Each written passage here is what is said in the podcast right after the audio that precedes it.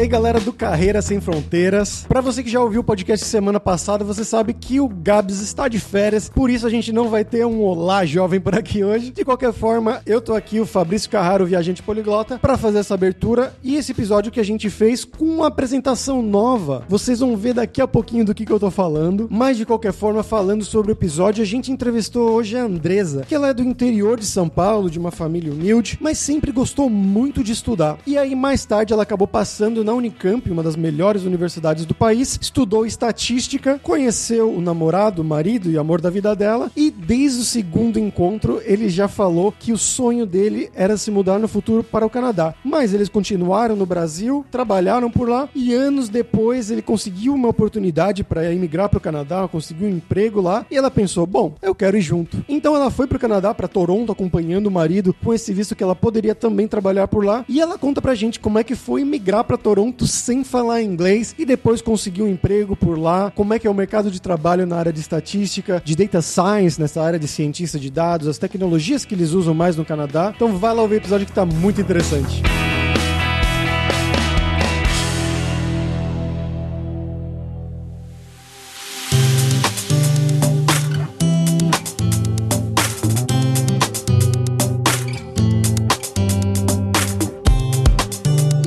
nós estamos aqui com uma novidade, na verdade, que vocês lembram da Lenka do último episódio? Agora ela também é host do podcast Carreira Sem Fronteiras. Então não se preocupe, o Gabs também é host, ele não desapareceu, ele também está por aqui, mas agora a gente tem uma adição, que é a nossa querida Lenka da República Tcheca. Como que você tá, Lenka? Oi, Fabrício, tudo bem? Muito prazer estar aqui, não se preocupem mesmo, não vim aqui para pegar o lugar do Gabriel, então tô aqui só de, de viagem, de passagem. e hoje a gente vai falar aqui com a Andressa, tudo bem, Andressa? Tudo bem.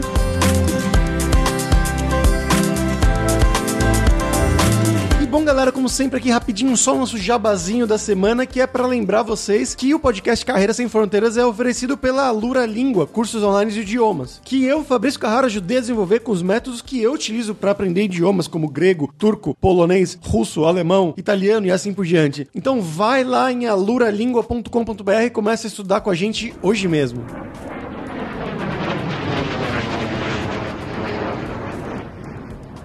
Bom, Andrés, então eu queria que você contasse um pouquinho pra gente um pouco da sua história, né? De onde que você é no Brasil e como que você chegou até aí no Canadá, onde que você tá agora. Eu sou de Taubaté, interior de São Paulo. Vim de uma família super humilde e aí eu sempre quis estudar. Eu sempre gostei muito de estudar e parece falso, mas é verdade. e eu sempre queria ir para uma universidade pública. E aí eu prestei algumas universidades públicas e eu passei na Unicamp e eu fui fazer estatística na Unicamp. Na Unicamp eu conheci meu agora agora marido, o Danilo, sempre foi o sonho dele vir pro Canadá. Sempre. Desde a primeira vez que a gente saiu, ele falou para mim que ele não queria ter nenhuma namorada no Brasil, que ele sempre queria vir pro Canadá. Então, se eu quisesse alguma coisa séria, era pra encontrar outra pessoa. Caramba. Aí... no primeiro encontro, isso? No, acho que foi no segundo. Meu Deus. Seis anos depois, ele recebeu uma proposta de vir trabalhar em Toronto, numa empresa aqui. E aí ele me falou: Olha, eu te falei desde o começo, você já sabia, então você não tem nenhum motivo para não vir. E aí a, a gente saiu dos nossos empregos no Brasil, ele tinha um emprego aqui, que era toda proposta. E aí a gente veio. A gente devolveu o nosso apartamento que era alugado na época, vendeu todas as nossas coisas e veio. De malicuia. Eu lembro que toda a nossa vida estava em 64 quilos, que era quanto a gente podia trazer. Caramba. E você, Andresa, já foi com o emprego arrumado? Ou você Não. procurou lá? Não, então, no Canadá é um pouco diferente. Nos Estados Unidos essas coisas são bem restritas, mas no Canadá o que acontece é que quando um dos cônjuges ele recebe uma proposta de emprego, que aqui a gente fala work permit, né? Eu não sei se é o mesmo termo nos Estados Unidos, mas aqui a gente fala work permit. Do jeito que ele veio, o work permit dele é o que a gente chama de close work permit, que é um visto de trabalho fechado. O que significa que se ele saísse da empresa, se ele fosse mandado embora e tudo mais, o visto dele automaticamente acabaria e ele ficaria num visto de turismo que no Canadá dura seis meses. E aí ele teria seis meses para ficar aqui, ele não poderia trabalhar porque ele não tem mais visto de trabalho. E eu vim com o que eles chamam de Open Work Permit, que parece estranho, né? Porque ele foi a pessoa que, a razão de que eu vir, mas o meu visto era melhor que o dele. Porque Nossa. eu poderia trabalhar em qualquer lugar que eu quisesse e eu poderia sair a qualquer momento que eu quisesse. Portanto, que ele estivesse trabalhando naquela empresa. No momento que ele saísse daquela empresa, ele perdia o visto e eu perdi o visto também. Ah, então eles eram vinculados, afinal. Sim, o meu visto era vinculado com o dele. E aí teve várias coisas interessantes, que foi assim, quando a gente chegou, eu não falava inglês, né? Falava bem pouco, bem, bem, bem pouco. E aí na imigração, quando a gente chegou, eles foram gerar o nosso visto, a moça estava explicando pra ele que o que as coisas que eu não poderia trabalhar. Que eu não poderia trabalhar com prostituição, com massagem, parlor massagem e todas essas coisas. E ele foi Poxa, nem massagem.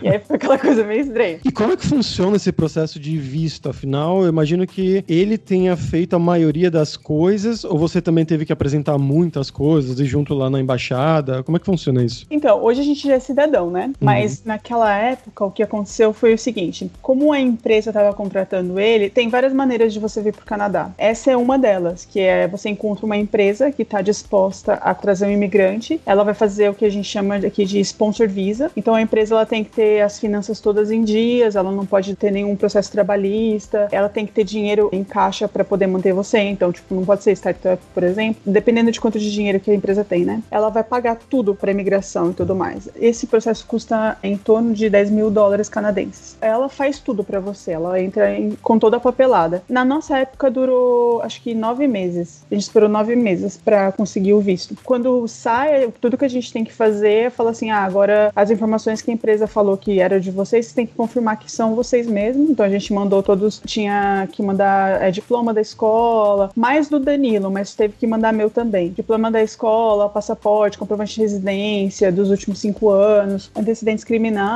e essas coisas assim. E Tudo aí... isso traduzido com tradução juramentada ou o quê? Isso, tudo isso traduzido com tradução juramentada para o consulado no Brasil, consulado canadense no Brasil. E aí depois disso vem o nosso passaporte com o nosso visto de entrada para o Canadá e aí aqui a gente pega o work permit. No aeroporto a gente pega o work permit. Tem outros vistos que você pode vir para o Canadá. Esse foi um deles. Tem o visto que você pode vir como estudante. Se você vier como estudante e você tiver um cônjuge, o cônjuge recebe visto de trabalho para trabalhar quantas horas ele quiser. Então essa é uma outra maneira de poder vir. O estudante normalmente ele pode trabalhar 20 horas só, porque a escola só deixa para você trabalhar 20 horas. Enquanto você tiver o vínculo com a escola, você pode ter essa, essa combinação de vistos, que é você tendo 20 horas e o seu cônjuge podendo trabalhar 40 horas. Quando você se forma, você tem acho que dois ou três anos para você trabalhar aqui, arrumar experiência e tudo mais. E aí você tem algumas facilidades para pegar o. Aqui a gente chama de permanent residence, né? Mas é basicamente o green card canadense. Sim. E é você ficar aqui. É um level abaixo de virar cidadão.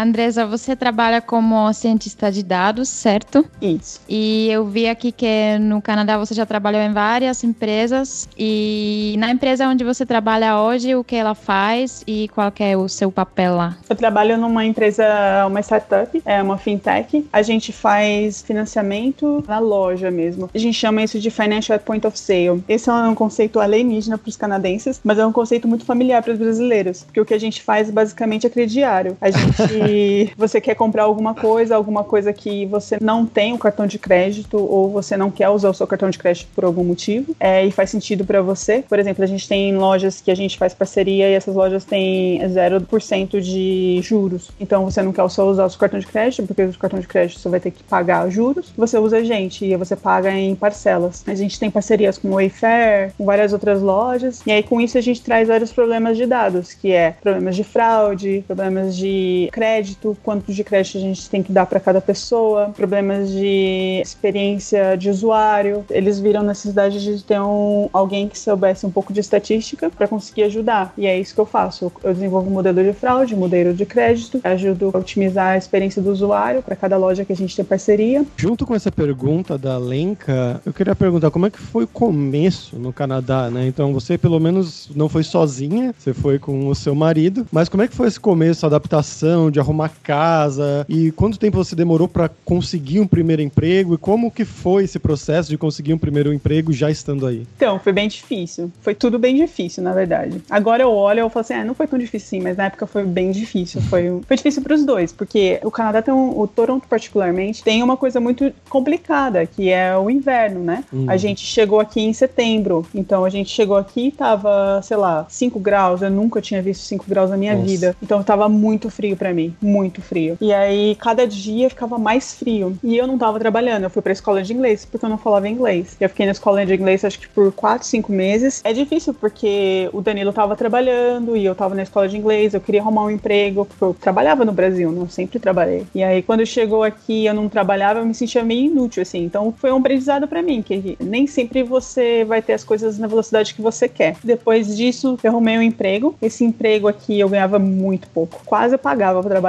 Meu primeiro emprego era tipo analista de dados júnior, numa empresa muito ruim. E aí eu fiquei lá por seis meses. Aqui no Canadá tem um negócio muito complexo, que é assim: eles incentivam a imigração, mas eles olham com um pé atrás. Então, se você vem para cá, é muito difícil você arrumar um primeiro emprego, mas o segundo é super fácil. Hum, então, eu fiquei nessa empresa por tipo seis meses, e aí até consegui o que eles chamam de Canadian Experience, e aí eu consegui um emprego melhor, e daí eu conseguia guardar dinheiro. E aí, assim que aconteceu. Mas como é que é o processo de contratação? É exatamente igual no Brasil ou é um pouco diferente? Eu sinto que o processo de contratação aqui é um pouco mais antigo. Eles olham muitas coisas que no Brasil não olhavam. Por exemplo, eu vim numa faculdade top no Brasil. Ninguém, tipo, nunca questionou a minha formação. Aqui a Unicamp não significa nada. E outra coisa, é, aqui é muito, muito, muito comum as pessoas terem muita graduação. Então, quando eu vou procurar vaga, eu tô competindo com gente que tem PhD, com gente que tem mestrado. E no Brasil não é muito comum isso, né? Então, o mercado de trabalho acaba sendo um pouco, pelo menos na minha área. Eu acho que na área de desenvolvimento de software é um pouco diferente, mas na minha área eu sinto que a competição é muito acirrada, que faz você precisar ter algumas outras coisas. Por exemplo, o meu currículo, é, eu tento deixar ele pelo menos ele impecável e ele bem explicado as coisas que eu vou fazer. Por exemplo, eu tento evitar de usar a palavra é, buzzword, por exemplo, machine learning, é, AI, essas coisas assim, porque essas coisas atrapalham. Eu vejo que atrapalha aqui na formação. As pessoas olham e falam assim, ah, essa pessoa não sabe de nada. Eu sinto que ele, eles têm uns filtros muito grandes aqui. A gente foi contratar um engenheiro de dados e o meu chefe estava fazendo a seleção de currículo. Eu falei assim, caramba, é tudo isso que vocês olham? Tem bastante coisa. Tipo, ah, não pode ter typo nenhum, o formato do currículo tem que ser normal. Se não pode ter gap, por exemplo, se você ficou sem trabalhar por seis meses, a empresa já vai descartar seu currículo, porque ela vai falar assim, o que aconteceu? Você tem que escrever o porquê que você ficou por seis meses. Ah, eu fui viajar, ou eu quis tirar um break, alguma coisa assim. Senão eles cortam também. E aí a entrevista, a entrevista tem várias fases. Várias fases. Tem entrevista técnica, depende da empresa, né? Mas uma empresa decente, você vai ter uma entrevista técnica, você vai ter uma entrevista de, com um RH e você vai ter uma entrevista com um time para ver se eles gostam de você, se você gosta deles. No Brasil, assim, nunca tive essa experiência, porque eu acho que a Unicamp ela ajuda também, né? Ela fala assim: ah, você é da Unicamp, então vem e faz o processo e passa. Se você for na média, assim, você passa. Aqui eu senti que tem muito mais processos para tentar filtrar e ver se você se encaixa ou não. Bem rigoroso, né? Eu já vi gente que recusou currículo porque ele falou que a pessoa ficou menos de três anos no mesmo emprego. Ah, é, tipo, nunca ficou mais de três anos no mesmo emprego. Aí eu falei assim, poxa, mas na nossa carreira, se você ficar mais de três anos no mesmo emprego, é um sinal para mim que a pessoa tá mandando mal, porque é um negócio bem dinâmico, né? Então, tipo, o que você tá fazendo esses três meses? Pelo menos deveria mudar de vaga. O emprego pode ser o mesmo, mas você foi promovido, alguma coisa assim. Se você não foi promovido em três anos, eu vejo isso como um mau sinal também. E aí ele entendeu que era assim, mas ouço essas coisas aqui eu sinto que são meio estranhas, assim, que a gente não vê no Brasil. O Brasil é mais moderno, eu acho. E Andresa, você falou que no começo você não falava quase nada de inglês, né? Aí você foi na escola, o que, que mais te ajudou para aprender inglês, para então conseguir se virar lá, conseguir a vaga? Quando eu saí da escola, depois de cinco anos fazendo aula em período integral, eu ainda não falava inglês direito. Conseguia entender, conseguia falar algumas coisas, conseguia fazer uma entrevista, mas meu inglês, qualquer coisa ah, fora do script, eu já ficava meio perdida. Trabalhar com inglês o dia inteiro me ajudou muito. Ter amigos. Eu sempre tentei não ficar fechada na cultura brasileira. A gente vê muitos brasileiros aqui que eles só falam com brasileiros, só tem amigos brasileiros, tem Globo Internacional, todas essas culturas em volta do português e da cultura brasileira. Isso faz você não aprender e não se envolver também. Porque se você vê o canadense de verdade, ele vai ver você só falando português, só comendo comida brasileira, só tendo amigo brasileiro, ele não vai querer ser seu amigo, sabe? Você tem que estar aberto, você tem que se abrir para você poder abrir. E aí, quando você se abre e começa a fazer amizades, você começa a praticar o inglês e você começa a melhorar. Eu achei que isso me ajudou muito. Ter uma mente aberta para conseguir fazer amizades com outras culturas, não só canadenses, mas outras culturas. A gente tem amigos indianos, asiáticos, a gente tem amigo de todos os lugares. Temos amigos brasileiros também, mas a gente sempre tenta misturar, assim. Uhum, legal. E os canadenses, como que eles são em comparação a, aos brasileiros? É um negócio estranho, né? Porque no Brasil a gente não tem muita preocupação de ser politicamente correto. Aqui tem muita preocupação de ser politicamente correto. Eu não sei também, faz muito tempo que eu saí do Brasil, talvez isso tenha mudado um pouco. Mas aqui as pessoas têm muita preocupação de falar nome, de falar gênero, de tipo, dessas coisas. E como amigos mesmo, a gente tem muitos amigos que são muito próximos da gente e são canadenses. A gente tem um amigo muito querido que vai sair de Toronto agora, ele vai morar um tempo em Londres, e a gente tá mega triste. Mas essas pessoas, elas são assim, é complicado porque eu entendo isso. Você tá num país e você já tem seus amigos do high school, da faculdade, eventualmente de algum trabalho anterior que você teve, eles são todos da mesma cultura que você, falam na mesma velocidade que você. E aí chega aqui, é, você conhece um imigrante. É uma pessoa legal e tal, mas tipo, você já tem coisas marcadas já para todos os finais de semana do verão. Você não tem por que encaixar essa pessoa. É meio que assim que funciona aqui. É, as pessoas elas já têm os amigos dela e, e daí fica meio difícil de você se encaixar. Então quando a gente acha alguém que a gente se encaixa, a gente gosta bastante, porque a gente gosta dessa mistura e a gente gosta de sentir parte. Agora é um negócio estranho, né, pra gente, porque a gente não se sente parte dessa cultura, mas a gente já não se sente parte da cultura do Brasil já, porque faz muito tempo que a gente saiu. O Fabrício e eu entendemos completamente, né, do que você tá falando agora, morando com fora. Com certeza, com certeza. E muda também isso que você falou de, ah, eu não sei se hoje em dia ainda é assim no Brasil, isso é uma coisa que acontece bastante, porque faz tanto tempo que a pessoa fica fora do país, a cultura começa a mudar um pouquinho, ou pelo menos as conversas dos seus amigos, os jeitos, né? Bem interessante isso, realmente.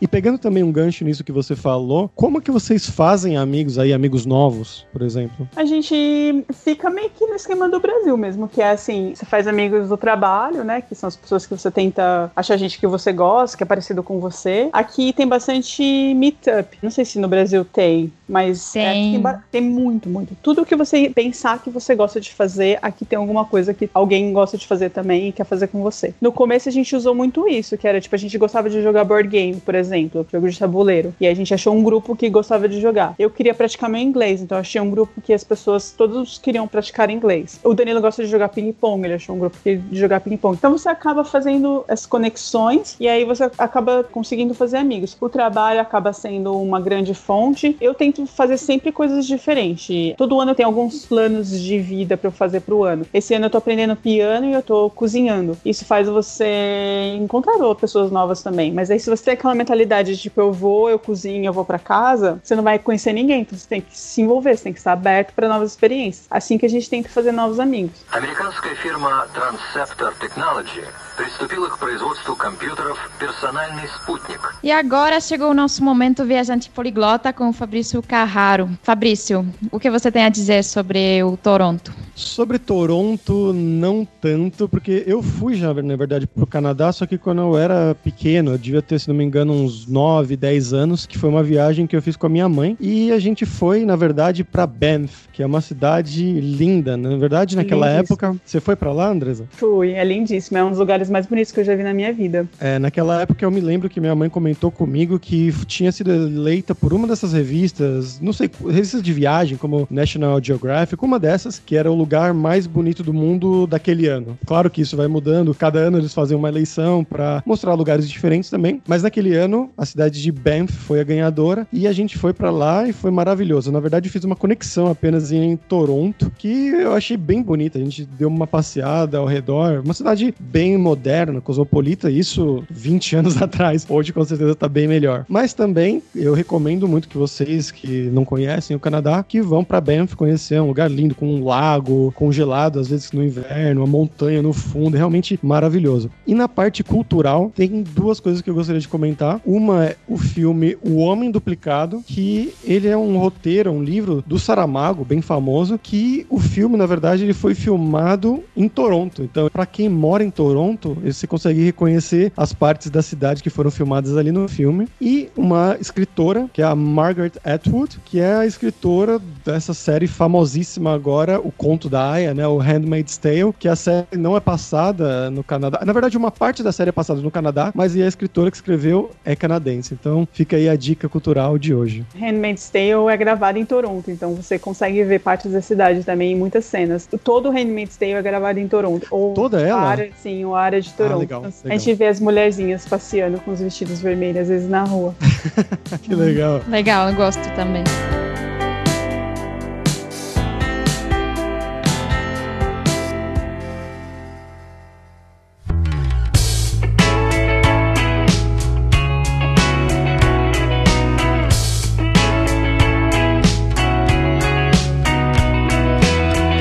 Bom, Andresa, e fala um pouco mais sobre a cidade. Então, por que, que vocês escolheram Toronto? Você gosta de morar aí? Como é que é para um brasileiro morar numa cidade como Toronto? A gente meio que não escolheu, né? Ela escolheu a gente, porque foi onde o Danilo arrumou um emprego. Uhum. Mas a gente podia ter saído daqui, que agora a gente pode mudar, mas a gente ainda escolheu ficar. A gente gosta bastante de Toronto. Eu vejo alguns problemas na cidade no longo prazo, mas as coisas que fazem a gente ficar é que é uma cidade que tem emprego, então isso é uma coisa boa. É uma cidade que é muito multicultural, então a gente tem bastante mistura, isso faz a nossa comunicação ser mais fácil, porque embora a gente fale melhor inglês, a gente ainda tem um sotaque muito forte, e a gente faz bastante erros ainda. Então isso facilita as pessoas estarem familiarizadas com esse tipo de problema e de cultura a gente agradece. A terceira coisa é que a gente consegue encontrar comidas de todos os lugares, isso é muito bacana, porque se a gente quiser comida brasileira, a gente encontra, mas a gente tem comida de todos os lugares, não é só pizza e hambúrguer. Mas a gente vê alguns problemas. Por exemplo, a cidade está crescendo numa velocidade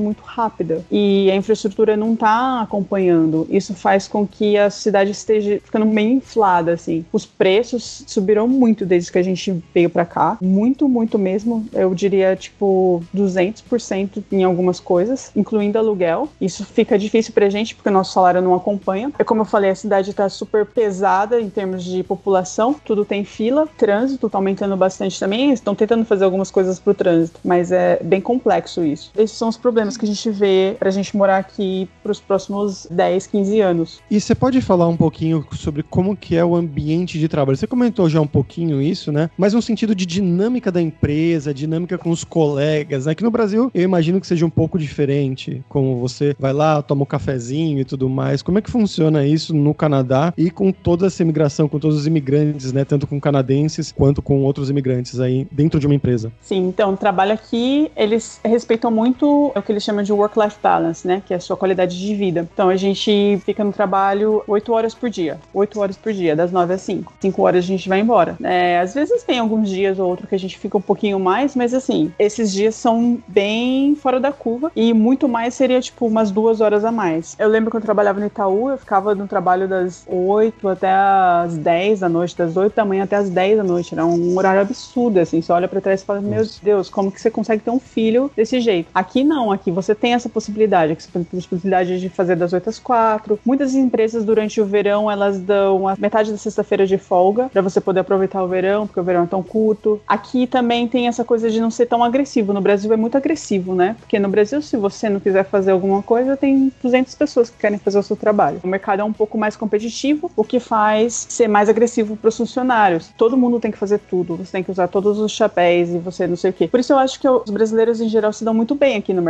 de trabalho, porque a gente tem aquela garra de falar assim, meu, eu vou fazer o que tiver que ser feito, sabe? Não interessa, tipo, não, se você pedir para fazer, eu vou fazer. Você faz aquilo que tá na sua descrição, mais o que for. Eu já ouvi canadenses aqui falando assim, isso não está no meu job description, eu não vou fazer. Daí o RH foi lá e pegou o job description dele e não tava mesmo. Ele falou, não vou fazer. o que não tá, não tá, ué. Mas aqui também tem outra coisa, que a gente é promovido uma velocidade bem mais lenta aqui no Brasil. Bem mais lenta. Os bônus não são tão agressivos e tudo mais. E o que vem da política de tipo, você ganha menos, mas você tem uma qualidade de vida melhor para aproveitar com a sua vida. Nem tudo gira em torno do trabalho. Acho que essa é a mensagem aqui. A gente tem um pouco de dificuldade de se acostumar com isso, porque a nossa vida no Brasil gira em torno do trabalho e a gente é muito apaixonado pelo trabalho. Aqui é, você tem família, você tem amigos, você tem outras coisas que você pode fazer para complementar o trabalho. E agora vamos falar sobre o dinheiro. Então, Andresa, como que tá aí a qualidade de vida? Você ganha mais ou menos em comparação ao Brasil? Como que é a dinâmica? Quando eu cheguei, que eu ganhava bem pouco, eu ganhava menos que eu ganhava no Brasil. Hoje eu ganho muito mais. Não só porque eu ganho muito mais, se eu for converter e tudo mais, e mesmo se eu fosse procurar uma vaga parecida com a minha hoje no Brasil, também ganharia mais, mas também porque meu dinheiro vale mais aqui. Lembra que eu falei que as coisas em Toronto estão aumentando de valor, estão aumentando de preço e tá ficando mais caro morar aqui, né? Uhum. Mesmo assim, o dinheiro vale mais a pena aqui. Porque aqui tem muitas coisas que você não precisa pagar. O Brasil, de novo, eu não sei se ainda é assim, mas eu lembro que quando a gente morava em São Paulo, gira em torno do consumismo, gira em torno de você ir no shopping, no show, no cinema, comer fora, etc, etc. Aqui a gente faz. O que, que a gente faz no final de semana? A gente pega nossa bola de vôlei, a gente pega um sanduíche e a gente vai pra piscina pública, que a gente não paga nada. E é isso que a gente faz, essa é a nossa diversão. A gente vai no piscina pública, tem show ao ar livre, tem cinema ao ar livre que a prefeitura faz, tem parque, a gente anda de bicicleta, a gente faz várias coisas que não gasta nada de dinheiro e isso faz você economizar nesse sentido. Então, sobra muito mais dinheiro no final do mês, muito mais dinheiro no final do mês. Isso faz as coisas, mesmo a gente sobra menos agora, né? Porque as coisas estão aumentando de preço, mas ainda assim sobra bem mais. O Danilo, ele ganha muito mais do que ele ganhava no Brasil. desenvolvedor de software que é muito bem pago. É inacreditavelmente bem pago, o que ajuda para os preços das coisas aumentarem, porque agora uh, tá o boom da tecnologia em Toronto, todo mundo tem um salário muito razoável como desenvolvedor de software, daí todo mundo consegue pagar muito mais por tudo. Eu acho que um salário que você conseguiria morar em Toronto, ou pelo menos na cidade de Toronto, você conseguiria morar aqui, teria que fazer pelo menos 50 mil por ano, 50 mil canadenses por ano. Se você ganhasse menos que 50 mil por ano, eu acho que você conseguiria morar fora da cidade, mas não na cidade, por causa do aluguel. O aluguel é bem caro. E 50 mil é um salário muito fazível aqui, muito. Que dá para viver. Que dá para viver, exatamente.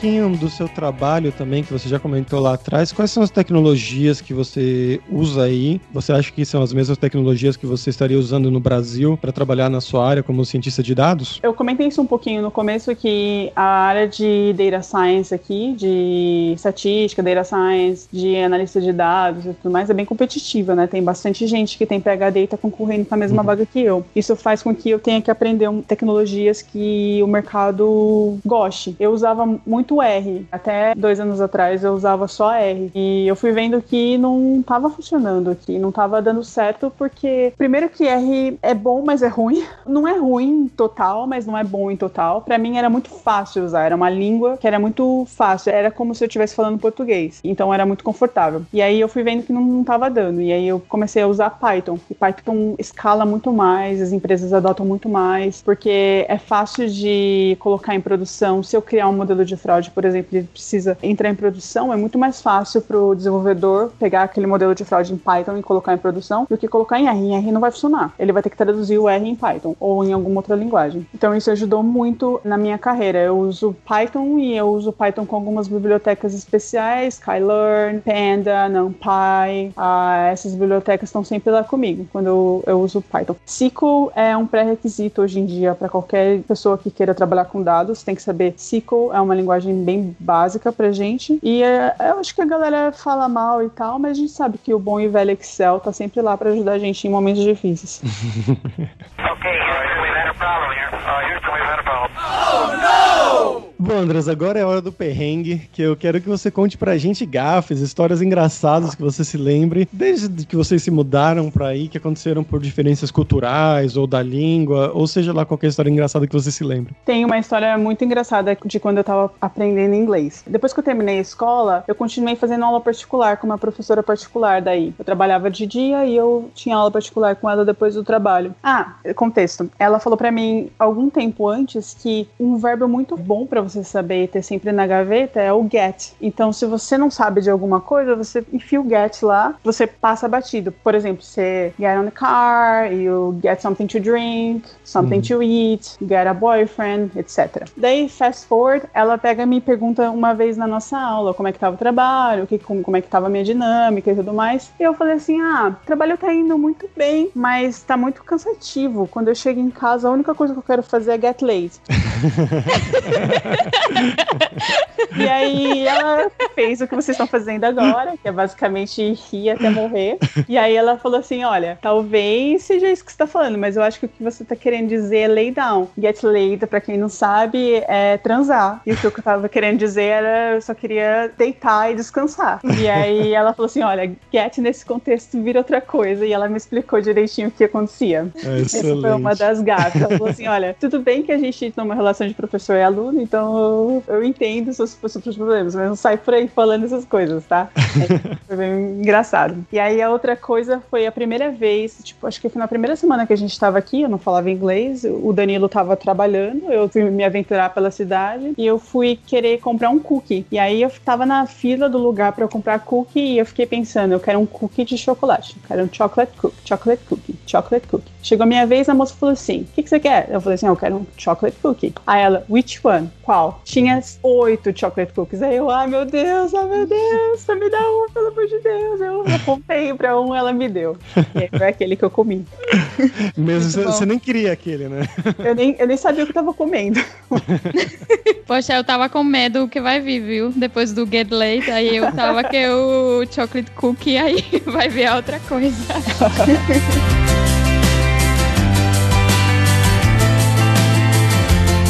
Andresa, muito obrigada. Foi muito legal bater um papo sobre o seu trabalho, sua vida. Acho que o pessoal vai gostar bastante. Eu vi que você tem um blog aí, esse blog você está contribuindo lá ainda. As pessoas podem te achar lá ou qual é o melhor lugar aí para conversar com você? Acho que o melhor lugar para conversar comigo é no LinkedIn mesmo. Andresa Andrade faz uma introdução falando de onde que você é, ouviu, porque tem muita gente que me adiciona no LinkedIn também pedindo e aí é difícil de eu filtrar, de ver quem que é spam, quem que não é. Famosa? É porque tem muita gente querendo emigrar pro Canadá, né? Muita, muita, muita gente. E aí a, as pessoas às vezes esquecem que é bacana colocar uma introdução, olha, eu ouvi falar de você, não sei o que, não sei o que lá. Fica a dica, pessoal. E esse blog de dados eu sempre tento postar algumas coisas, mas ultimamente eu ando meio preguiçosa, ou sem tempo. Acho que essa é a maneira educada de falar preguiçosa.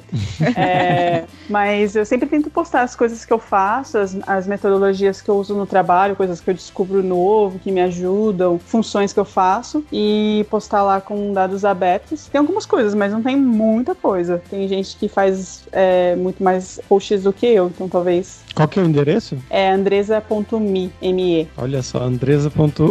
Então, galera, muito obrigado, Andresa, e até a próxima.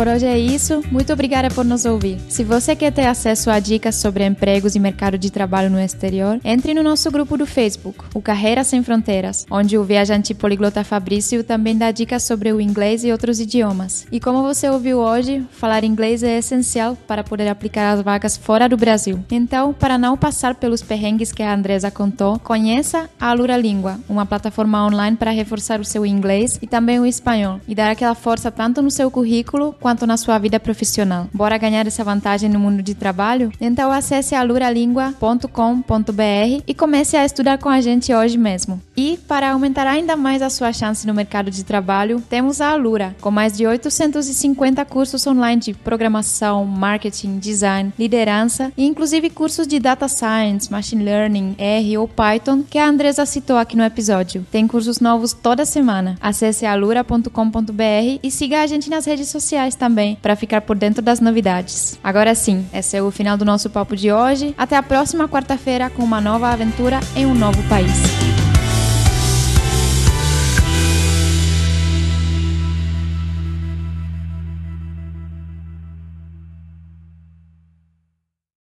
Este podcast foi editado por Radiofobia, podcast e multimídia.